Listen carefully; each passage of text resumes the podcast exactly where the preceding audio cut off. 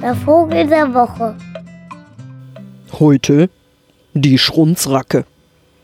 Coratias schrunzus.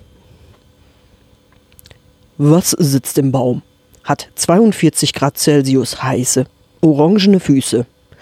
Und wenn es den Schnabel aufmacht, kommt ein Schrunz heraus. Ja, meine lieben Hörer und Hörerinnen, das ist die männliche Schrunzracke bei der Balz im Wipfel eines Fettbaums. Vor lauter Aufregung, denn Balzen ist etwas, was eine Racke niemals halbherzig machen würde, fällt der Rackenhahn auch gelegentlich vom Ast herunter und landet mit einem empörten Schrunz, Schrunz im weichen Gras oder er dreht gar eine Karussellrunde um die Sitzunterlage, um nachher kopfunter zu hängen. Denn seine 42 Grad Celsius heißen Füße schmelzen die oberste Rindenschicht des Fettbaumes, sodass es zu enormer Gleitfähigkeit des Sitzastes kommt. Schrunz! Schrunz!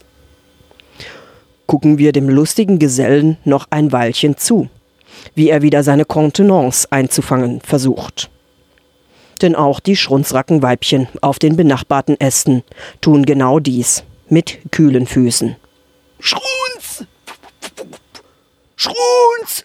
Schrunz! Schrunz! Schrunz!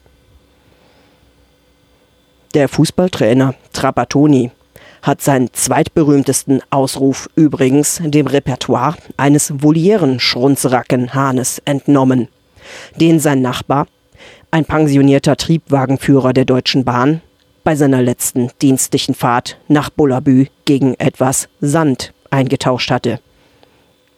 So klein ist die Welt.